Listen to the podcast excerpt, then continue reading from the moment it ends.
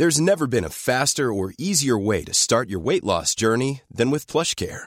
PlushCare accepts most insurance plans and gives you online access to board-certified physicians who can prescribe FDA-approved weight loss medications like Wigovi and Zepbound for those who qualify. Take charge of your health and speak with a board-certified physician about a weight loss plan that's right for you.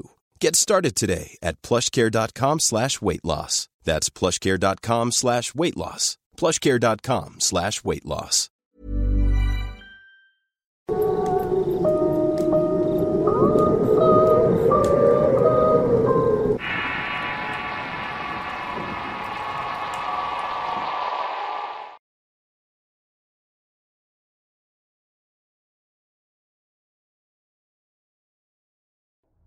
Hace algunos días escuché la historia de mi amigo el diablo por el canal de YouTube. Tengo que decir que me gustó mucho la ambientación, pero no puedo dejar de pensar que tenía que escribirte esta historia porque me sonaba demasiado familiar. Claro, solamente algunas cosas, pero de todas maneras me parece que es un buen relato que se debería dar a conocer. Ante todo, tengo que decir que mi vida es una vida de un tipo que ya se ha sentado que disfruta de su familia y disfruta todo lo que la vida le da, tanto bueno o malo. Creo que esa es la madurez que esperas de una persona de 40 años. Mas, sin embargo, no siempre fue de esta manera. Desde la escuela fui una persona rodeada de amistades y podría decir que era popular. Sabía desenvolverse con las personas y tenía esa seguridad que otras personas buscaban. Sobra decir que cuando llegué a la universidad tuve muchas novias y amigas por igual. Siempre fui una persona con pareja con mis amigos. Es por eso que cuando Mario, un amigo de la infancia, me contó que estaba saliendo con Ana María, no lo pude creer. Mario es una persona centrada, estudiosa, respetuosa, buen amigo y buen hijo. Lo que se podría decir que es un buen tipo. Pero Ana María no. A pesar de que Ana María viene de una muy buena familia, es una persona de las más destructivas que conozco. La universidad se había acostado con todo mi círculo de amigos, incluyéndome. Pero a mi forma de ver eso no era su problema. Su problema es que la personalidad de ella era una potencializada de malos hábitos. Si tú eres una persona que te gusta tomar, ella te incitaba a tomar más. Asimismo con sustancias, sexo y todo lo que se te pueda llegar a ocurrir. Por esa razón de amiga era la mejor, pero de pareja las relaciones no iban para ningún lado. Por eso fue una sorpresa cuando Mario me contó que andaba con ella.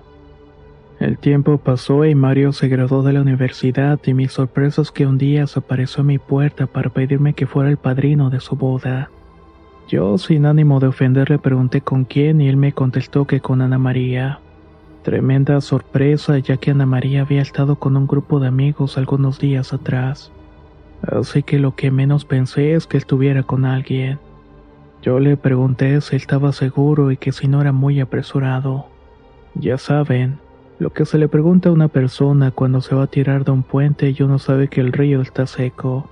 Pero él muy seguro se me quedó viendo y me dijo, voy a ser de ella la mujer que tú no crees que es. Lo abracé y le dije que sería su padrino de boda. En los días previos a la boda nos volvemos a reunir los amigos en el bar de siempre y el tema es que Mario se estaba casando con Ana María. Tengo que decir que hubo de todas las bromas que te puedas llegar a imaginar al respecto. La típica de que cornudo hasta la de que esa boda no dura para nada.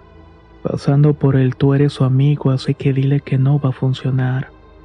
Mas sin embargo me extrañó que Ramón no dijera nada, ya que yo sabía que él y Ana María venían teniendo algo desde un buen tiempo atrás, lo que se conoce como un amigo con derechos se podría decir. Ya al calor de los tragos le pregunté lo que él pensaba y me dijo que era solamente una pantalla para hacer feliz a la familia de ella, para que la dejaran de molestar según dijo. Yo le respondí en plan de burla que estaba dolido porque no se casaba con él que ya no había podido seguir comiéndosela y que ya no podían seguir viéndose. Él riéndose me dijo que ella le había dicho que el día de su boda antes de casarse iba a estar con ella. Ya veremos, le dije. Llegó el día de la boda y la verdad no fue una sorpresa ver a Ramón salir del cuarto de la novia horas antes de casarse. En mi mente pensé que ese matrimonio no iba a durar un mes y estaba muy equivocado. Doce años después, algunos meses más, Mario apareció de nuevo a mi puerta. Me decía que Ana María le había puesto los papeles del divorcio, que además le estaba quitando todo lo que tenía. En ese momento tengo que decir que Mario le iba muy bien en su carrera profesional. Había logrado un éxito por su devoción al trabajo y de un momento a otro esta mujer se lo quería quitar todo. Y vaya que se lo terminó quitando. Mario, en un acto de amor sin sentimiento, le dio todo lo que tenía pensando que con eso ella volvería con él. Pero la realidad no fue de esta manera. Después de eso se quedó en el apartamento un par de meses pero lo miraba vacío. Trataba de animarlo y le dije que el tiempo curaría todo y que no se preocupara y que todo se iba a arreglar. Los fines de semana trataba de animarlo, pero era inútil y el alcohol no le apetecía. Las mujeres que le presentaba las ahuyentaba hablando de la situación y de lo injusta que fue su mujer. Hasta los amigos le gastamos una chica de la vida fácil la más fina con el fin de que tuviera acción. La chica llegó haciéndose pasar por una amiga ya que Mario en ese momento tenía la vara moral muy alta. Después de unas horas ella se lo llevó al apartamento y estuvieron por lo menos toda la noche. A la mañana siguiente lo vi salir y le dije el típico bien campeón. Pero él solamente me quedó viendo sentado en la PC y no me dio mayores detalles. Yo entendí que todo había salido bien. Esa misma tarde tenía un mensaje de la profesional con la cual mi amigo había estado. Me dijo que si quería que le devolviera el dinero o si lo volvía a intentar.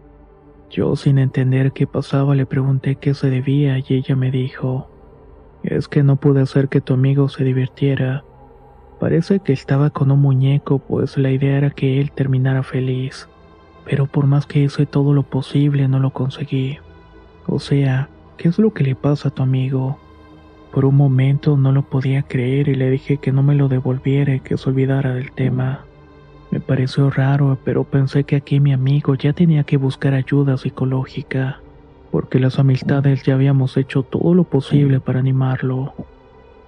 Cierto día al llegar del trabajo lo encontré sentado en la terraza con su maleta lista y me dijo que gracias por el tiempo que le había permitido quedarse en el apartamento, pero que ya había decidido qué era lo que iba a hacer.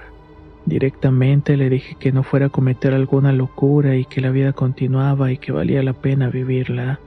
Se me quedó viendo por un momento, me sonrió y me dijo, Sabes, eres un buen amigo y quizás el único que tengo. Pero el dolor y la rabia que tenía por Ana María ya no está. Solo que siento que ya nada está y no siento nada. No hay emoción y quiero vivir, pero tengo que buscar un significado a mi vida. Así que eso es lo que voy a hacer. Nos despedimos y lo único que se me ocurrió fue pedir que encontrara una buena chica. El año que me casé con mi esposa, cuando miramos la toma de posesión de Javier Duarte, no podía dar crédito. Al verlo entre las personas del evento, este no podía ser el mismo tipo que estuvo derrotado en mi apartamento. Ese que no tenía norte y en el que en un momento pensé que seguramente se quitaba la vida. Pero ahí estaba, con un buen amigo en el poder era el momento de tener un buen puesto en el gobierno, así que manos a la obra a contactarlo. Moví mar y tierra para ponerme en contacto con él, pero me fue imposible. En el gobierno sí lo conocían, pero no lo tenían o no querían darme el contacto. Al final ya estaba aburrido del tema hasta que se me vino a la mente el contacto con una persona menos esperada. Ramón, nuestro amigo en común. Y sí, es el mismo Ramón con el cual Ana María lo engañó el día de su boda y lo estuvo engañando durante su matrimonio. Resulta que ahora eran súper grandes amigos y no solo eso, sino que hacían las super mega fiestas con todo lo que me podía imaginar. Y este próximo viernes tiene una fiesta de celebración por el nuevo gobierno. En este punto me sentí un poco traicionado porque sentí que él era mi amigo. Pero de todas maneras le dije a Ramón si me podría invitar. Ramón me quedó viendo por un momento y me dijo que sí. Even on a budget, quality is non-negotiable. That's why Quince is the place to score high-end essentials at 50 to 80% less than similar brands. Get your hands on buttery soft cashmere sweaters from just 60 bucks, Italian leather jackets, and so much more. And the best part about Quince, they exclusively partner with factories committed to safe, ethical, and responsible manufacturing. Elevate your style without the elevated price tag with Quince. Go to quince.com slash upgrade for free shipping and 365-day returns. Hiring for your small business? If you're not looking for professionals on LinkedIn, you're looking in the wrong place. That's like looking for your car keys in a fish tank. LinkedIn helps you hire professionals you can't find anywhere else, even those who aren't actively searching for a new job but might be open to the perfect role. In a given month, over 70% of LinkedIn users don't even visit other leading job sites. So start looking in the right place. With LinkedIn, you can hire professionals like a professional. Post your free job on linkedin.com slash people today. Llegué a la fiesta y mi sorpresa fue que al anunciarme me hicieron pasar una parte alejada de la entrada. Allí estaba Mario con Ramón. Me bajé y en buen plan puse mi cara de sorpresa y lo saludé como en nuestros mejores tiempos. Pero mi sorpresa fue de que Mario me quedó viendo de pies a cabeza y le dijo a Ramón, ¿el qué hace aquí si no está invitado? Se dio la vuelta y ni siquiera se despidió. Tengo que admitir que tanto Ramón como yo nos quedamos desconcertados. Yo traté de decirle que cuál era su problema y que si no se acordaba de cómo yo fui el único que le había extendido la mano cuando más lo necesitó. Pero extrañamente Ramón me cortó el paso y me dijo que lo mejor era que lo dejara ir y que iba a hablar con él para ver qué era lo que le pasaba. Yo le dije que lo dejara y que ese ya no era mi amigo, y que como ahora estaba en el poder se había olvidado de los demás. El tiempo pasó y miraba cómo esta gente se estaba llenando de lujos. Algunas veces coincidimos con Ramón en algún lugar y siempre lo miraba con escoltas y con gente de dudosa reputación. Yo sabía que él trabajaba para Mario, porque cuando él se emborrachaba me decía que Mario tenía un nuevo negocio y que le iba a decir que me metiera pero que esperara mi momento. A mí eso ya no me importaba porque había podido montar mi empresa. Y si bien no era millonario, al menos pagaba mis deudas. Un día Ana María me llamó por teléfono para decirme que Ramón estaba internado en el hospital. Al parecer le había dado un derrame cerebral producto de una hipertensión alcohólica que padecía. Me pareció extraña su llamada y le pregunté cómo había tenido mi número. Ella me dijo que Ramón se lo había dado y que le dijo que yo era su único amigo, y que si algo le pasara se pusiera en contacto conmigo. Tengo que admitir que eso me tomó con mucha sorpresa. Yo nunca lo vi de esa manera, pero bueno, tocaba visitar al amigo al hospital. Cuando llegué al hospital pregunté por él y me dijeron que ya estaba estabilizado, pero que lamentablemente estaba en coma. Que podía pasar a verlo, pero que lo más probable es que él no volviera a despertar. Entré a su habitación y ahí se encontraba Mario. No fue sorpresa para mí porque sabía que eran buenos amigos, o por lo menos que Ramón era alguien de confianza de Mario y la verdad en ese momento daba gracias a Dios por no haberme involucrado con ellos, ya que se decían cosas muy turbias que hacían en el gobierno. Pero ese no fue el caso de Mario y él sí me sorprendió de verme y por un momento lo miré contrariado, pero luego volvió a su posición relajada. ¿Qué haces aquí? me dijo. Yo lo quedé viendo de pies a cabeza, me le acerqué y muy detenidamente le dije, Debería de quebrarte esa silla en la espalda por basura y perro malagradecido. Toda tu vida quise lo mejor para ti. Siempre estuve ahí para ti cuando la gente hablaba mal de ti yo siempre te defendía. Decía lo buen tipo que eras y que no era la culpa de que te pasaran esas cosas. Pero bueno, si ya no me querías como tu amigo lo entiendo. Lo que no entiendo es por qué te hiciste amigo de Ramón. De todas las personas que hay, la verdad es que no lo entiendo. Por un momento vi que su rostro se llenaba de indecisión mezclada con una emoción de travesura y de repente se rió. Pero no con una risa normal, sino más bien con una risa huecada. Mario se acercó a la cama de Ramón y la agarró de la mano mientras me decía estas palabras. Desde el primer día que vi a Ana María me enamoré de ella. No solamente era su cuerpo, también me gustaba ese espíritu libre que tenía y eso me quiero comer el mundo. Todo lo contrario a lo que yo era. Recuerdo que cuando te dije que quería casarme con ella, pude leer en tu rostro que me querías decir que era una mujer fácil, que no era material para casarme. Por eso te interrumpí y te dije que era la mujer que quería.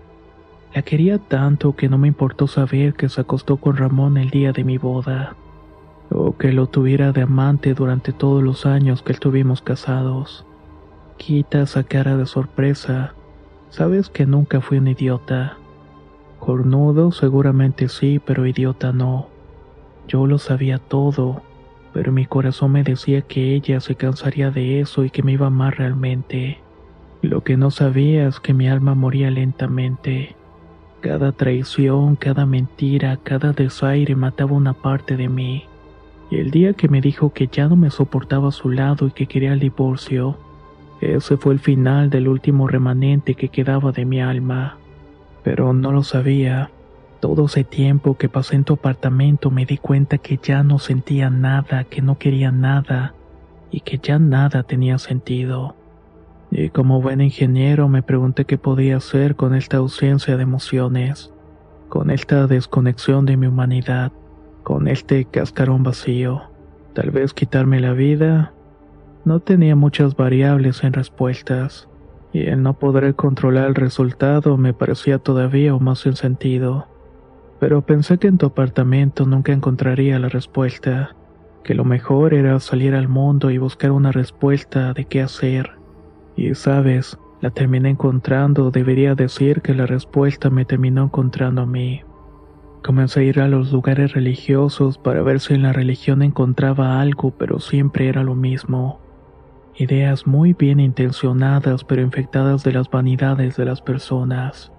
Me convencí que ahí no encontraría mi respuesta. Mi segunda opción fue la naturaleza. Me sorprendió cómo ésta formaba sus increíbles paisajes, y eso fue lo que buscaba al menos sorprenderme por su belleza. Siempre quise hacer el recorrido de las cien pozas del río de Tecolutla, y pensé que este sería un buen momento. Por más que recorría los senderos y me adentraba, la verdad es que estaba pareciendo una pérdida de tiempo hasta que llegué a una poza que tiene una cascada. Me acerqué para observar la belleza y sentí el rocío de la cascada en mi cara y fue cuando me di cuenta que no, no sentía nada y era inútil. Ahí fue cuando vi a un infante a mi lado y digo un infante porque no sé si era un niño o una niña. La verdad no es que fuera de importancia y lo que sí me importó fue lo que me dijo. Hola Mario, ¿qué es lo que quieres por tu alma? Después de mucho tiempo me reí, me reí como nunca. Al fin una emoción, una verdadera emoción, pero una mezcla de ira, indignación, decepción e incredulidad que no pude contener. Me quedé viendo a este infante a los ojos pensando si era el diablo. Por lo menos tenía que saber qué era lo que yo quería, pero ella estaba preguntándome qué era lo que yo quería. Con mi voz monotono y la más diafana que pude decirle le dije, si tú eres el diablo, tú ya has de saber lo que quiero. Así que te la doy, te doy mi alma a cambio de eso. Me dijo que lo que yo quería era el amor de Ana María, y que yo lo iba a tener si le entregaba mi alma ahora. Nuevamente otra decepción. No sé quién eres, pero tú no eres el diablo. Ahora lo sé. Si no puedes ofrecerme lo que yo quiero, no hay nada de qué hablar. Le di la espalda y me quedé viendo la poza y el infante desapareció, pero ahí lo vi. El vacío, la oscuridad, la nada y luego me habló. Habló directamente a lo más profundo de mi cerebro y me dijo que estaba hecho. De que ahora en adelante tendría recursos económicos a mi disposición, facilidad de palabra para corromper a las personas y otras cualidades que me ayudarían a cumplir mis deseos. Así que ya lo sabes, le vendía algo. Ni yo lo sé, pero desde entonces he estado a sus servicios. Y no te confundas, no te llamé y me puse en contacto contigo, traté de ayudarte no porque tenga una lealtad hacia ti, más bien porque me llevaría mucho más tiempo corromperte a diferencia del bueno de Ramón. El que por sus ansias de poder le hizo su vida miserable hundiéndolo en los vicios y las peores perversiones inimaginables. Pero bueno, ya te conté mi pequeña historia. Me dijo que tenía esa necesidad de contarme la historia y que era la persona indicada. También me dijo que Ramón ya se había muerto algunos minutos mientras estábamos hablando. que ya no había nada más que decir. John estaba intentando entender todo esto que Mario me había contado. Cuando él se despidió y por un instante cuando nos vimos a los ojos yo le pregunté, ¿y por qué cambiaste tu alma? Mirándome fijamente me respondió, yo solo quiero ver arder el mundo. Al día de hoy yo sigo con mi empresa ganándome la vida. Lo hago lo más honradamente posible. Y cuando puedo ayudar a algún amigo no dudo en hacerlo. No soy una persona religiosa, pero cada vez que hay eventos comunitarios soy el primero en decir presente para ayudar a los vecinos. Y de vez en cuando el amigo Mario aparece en la televisión en algún evento político o social, ya que desde que entró al gobierno no ha dejado de moverse en esa esfera. No logro evitar pensar cuántas almas ya habrá entregado el mismísimo diablo, o lo que sea que le haya vendido su alma.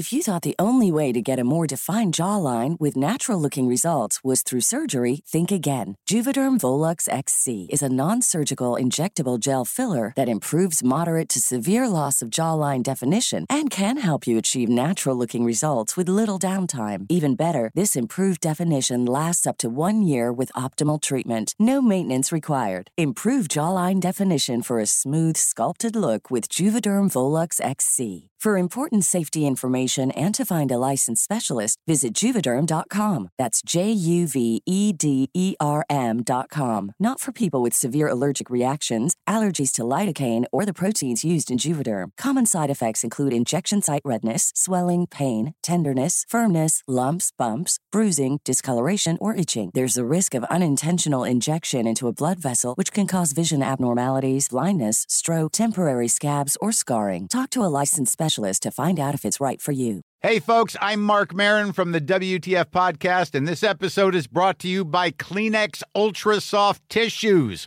your ally to help tackle your allergy symptoms this season. I love the change of seasons, but nobody loves pollen and all those other things floating in the air that make you sneeze during this nice weather. Kleenex Ultra Soft Tissues are hypoallergenic and allergist approved, so fight back against watery eyes and runny noses without worrying about irritating your skin. For this allergy season, grab Kleenex and face allergies head on.